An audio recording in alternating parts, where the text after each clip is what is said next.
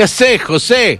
Hola, Walter. ¿Cómo andás? Gracias, hermano. Gracias por, por la invitada y la verdad que siempre es como un gusto muy grande venir a, a tu programa porque vos sos un gran fogoneador de, de nuestro trabajo acá en Mendoza y la verdad que cada vez es como que pide casi a grito este lugar que se va dando casi naturalmente, ¿no? Llenar teatros, tener bandas que, que funcionan acá y que se exportan, tener un cine que tal vez se empiece a exportar, ¿por qué no? Pero obvio. Eh, y está fabuloso eso. La verdad que, eh, o sea, para mí formar parte de esa, de esa turma, como dicen los brasileros, de ese grupo, eh, es una maravilla. La última vez que estuviste acá me estabas contando que había que trabajar para poner a Parque Central en los cines. Bueno, llegó. Sí, sí, Llegó. sí.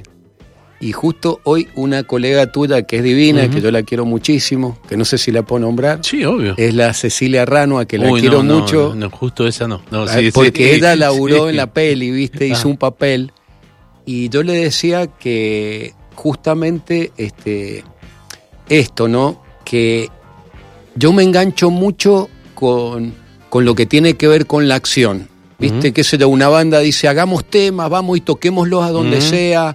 Este, hagamos.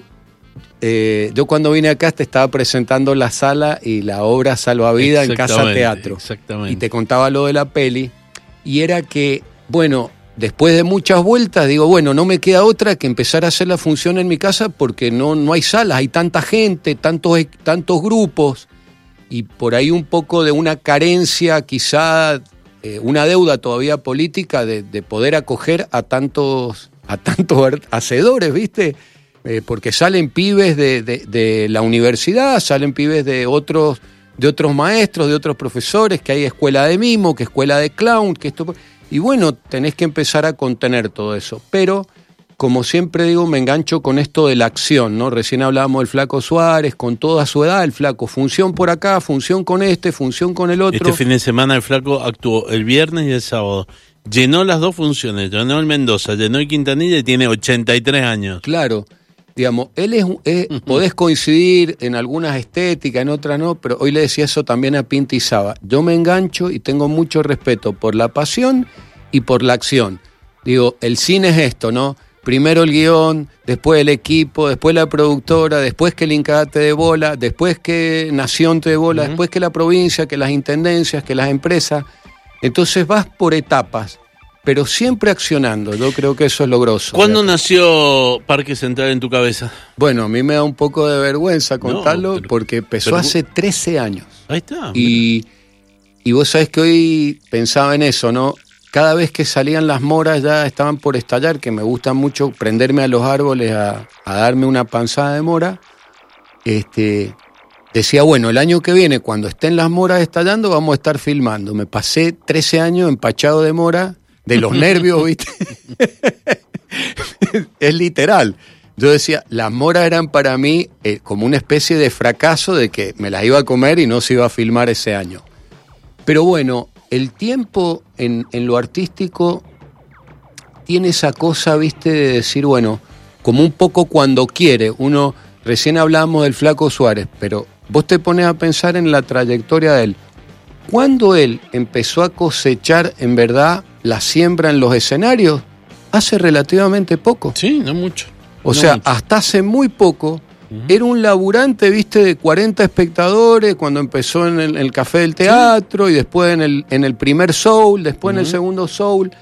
Y hoy vos decís, bueno, el tipo en el teatro grande donde se presente, vos ya sabés que va a llenar. Ahora, eso es, eh, el tiempo es como que obra cuando quiere. De hecho, muchísimos grandes artistas no la alcanzaron a ver, digamos. Dejaron un, dejaron cuadro. Obvio, ajá, y, ¿No? y- y la ganaron los otros. Claro. Escúchame, pero 13 años hasta que... Lo que pasa es que vos no entrás dentro de la movida que se ha dado últimamente con eh, Cash Rebate, Mendoza Audiovisual. Vos venís por otro lado. Vos tuviste que hacer la, la, el caminito Inca, presentar, el- ganar el concurso Sí, y juntarla. Y, Pues presenté, vos fíjate, es algo paradójico, Sí. ¿no? También cómo ofician las cosas. Vos decís, bueno, viene alguien y te dice, yo qué sé, vinieron 10 productores y le dijeron a Rocky, flaco, andate a boxear, viste, allá al club que hay ahí en, en qué sé yo, eh, en Nueva York a la vuelta en ese y, y olvídate, esto no, no va a andar. Hasta que uno vino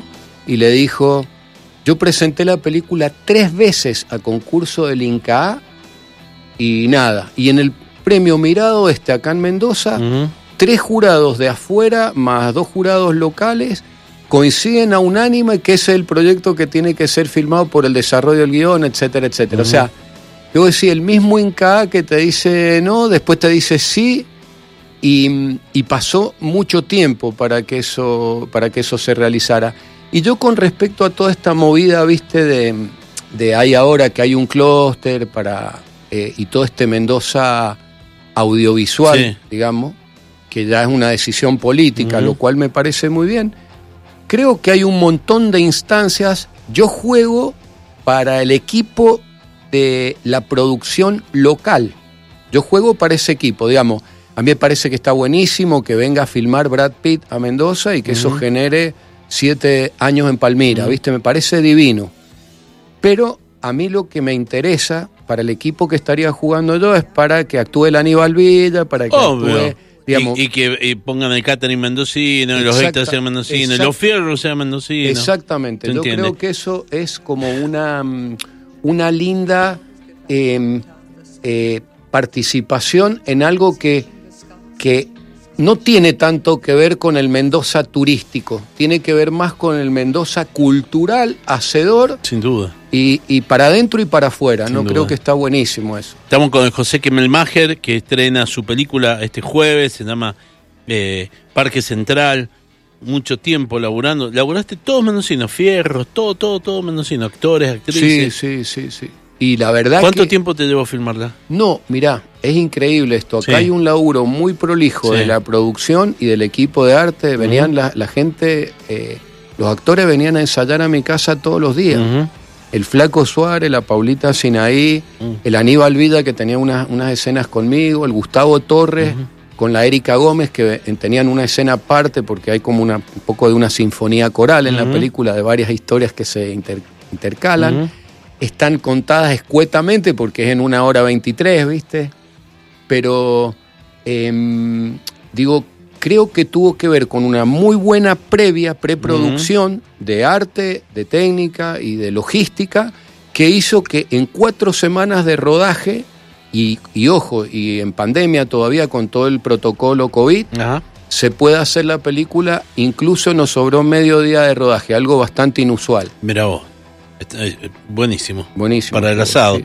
Escúchame, ¿y, y la, la técnica tuviste que terminar en Buenos Aires? La, o sea, Mira, en Buenos Aires, acá hizo el color Diego Rosales, que es uno de los pibes con, el, con los que yo primero comenté este proyecto, Sí. cuando todavía el guion estaba muy verde.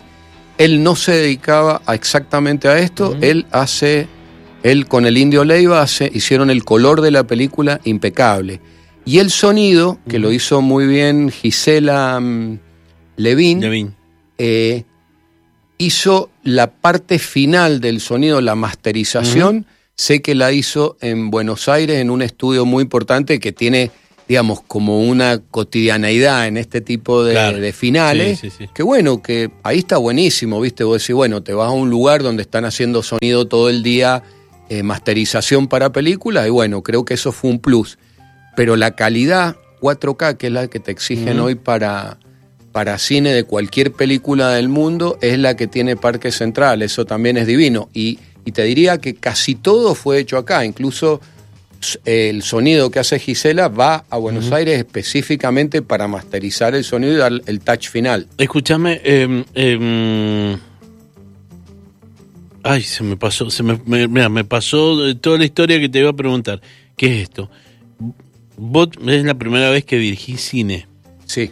Eh, ¿Cómo es dirigir cine siendo un arte tan complejo y que es muy distinto al teatro? Sí. No es lo mismo. ¿Cómo te sentiste en, en ese lugar? Mira, yo creo que, mm, como eso que hablamos de la acción, cuando yo me meto a la escuela de cine, estamos por hacerse alquila, ¿te acordás? Sí. Cuando- después que hicimos Se Alquila, cuando yo estaba en la escuela de cine, filmé un cortometraje y un documental, solamente un documental y un... Y estaba ya por empezar a hacer aristas, donde hicimos 18 docuficciones, ¿te acordás? Aristas de la vejez, aristas de la discapacidad, aristas del deporte, aristas de la cultura. En esa, en esa, en esa, en ese mix entre la escuela de cine y la realización de esos proyectos, yo creo que me fui, que me fui haciendo. Y ahí nunca me olvido de- del querido Villalba, el profe Luis, cuando un día dijo, un director de cine sabe lo que tiene que saber para dirigir cine. Y todos estábamos ahí tirando algo. Y él dijo, tiene que saber de todo. O sea, es como que hay un momento donde se mezcla el criterio de producción, el, criterio de la ergonomía, de la economía. Mira, Eh, mi, mi pausa de recién, me quedé pensando, era, era precisamente eso te iba a decir. Vos sos un tipo que haces de todo, porque actuás, producís, actuás en teatro, eh, haces canciones, tenés banda, eh, has, has ganado premios con obras de teatro lindísimas, y aparte sos dentista.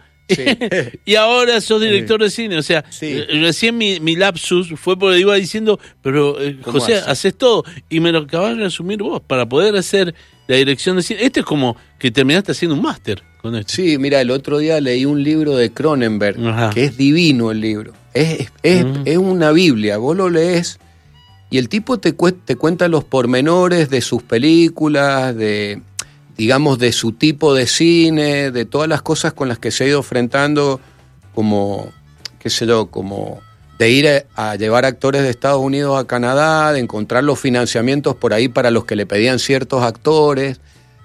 Em, colgué el torno porque el cine eh, es directamente incompatible, ¿viste? Yo podía hacer un poco de teatro, de, pero ya entre la docencia y un poco el teatro y el, el arte audiovisual, eh, no, hay, no hay posibilidad de la responsabilidad frente a los pacientes, así que con mucha valentía que fui tomando de a poco, fui dejando eh, un bienestar económico que era muy interesante, el de la odontología, para entrar en una situación bastante más vidriosa, un poco más inestable, pero yo creo que a una altura de la vida donde uno ya, digamos, eh, se la tiene que jugar, y yo estoy ahora ya 100% jugado por esto, ya desde hace más cuando empezó el COVID, ya tenía medio la decisión tomada de dejar, y con la película de dejar la odontología, a la cual le agradezco muchísimo todas las posibilidades que me dio en todo sentido, pero sí me engancho con esta cosa del cine que tiene que ver con que por momentos vos a lo mejor tenés que rescindir una parte literaria que te apasiona porque tenés que resolver en dos horas una escena que estaba prevista para tres días de jornada Totalmente. resolverla con una, una un la- digamos, tenés que hacer una elipsis o generar algo que a vos te permita.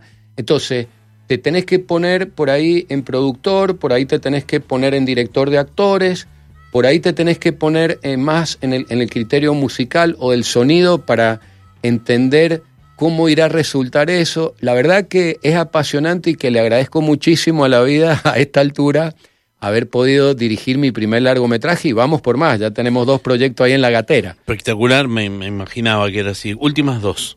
Eh, la primera, eh, después de que salga de las pantallas grandes, ¿va a estar en algún streaming? ¿Va a- Oh, me encantaría. Yo creo que, mira, lo primero, y esto te lo digo, no, no me gusta eh, como que es, tengo un discurso que se va dando naturalmente ya para el que sea, ¿viste? Yo, eh, un poco a contrapelo de quizá de la productora, de, de su manera de desplegarse muchos años en, en- en- en estos contratos que se tienen con el INCA, ¿viste? Que vos tenés que hacer algo y tenés la contraprestación de mostrarlo, cerrarlo. Yo le dije a ella, mi objetivo es que la película sea muy vista en Mendoza. Ujú.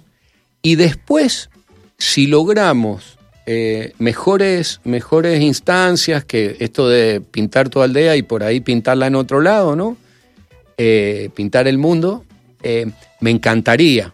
Yo creo que Parque Central tiene posibilidades de, de ser una película, de entrar en una plataforma o algo, porque es una película pequeña y en el mundo de hoy se empieza a ver que sin las pequeñas cosas no existimos, Obvio, ¿viste? historia, historia, contar historias. Contar Y historias. vos sabés muy bien contar historias. Sí. Em, Ahora se estrena en, va a estar en Palmares y en el Cine Universidad. Sí, es re importante eso, decir que al final el teatro, el cine, siempre son casi las mismas historias, el tema es cómo las contamos. Creo que las contamos de una manera muy mendocina, muy Parque General San Martín como locación principal, como ese micromundo que condensa nuestra vida en toda, académica, deportiva, recreativa, amorosa, Turística. turística. ¿Cuánta gente viene de- del interior del interior a conocer el parque? Sí, y le puse Central Park porque creo que si a un neoyorquino cae se daría cuenta que nuestro parque está más lindo que el Central Park.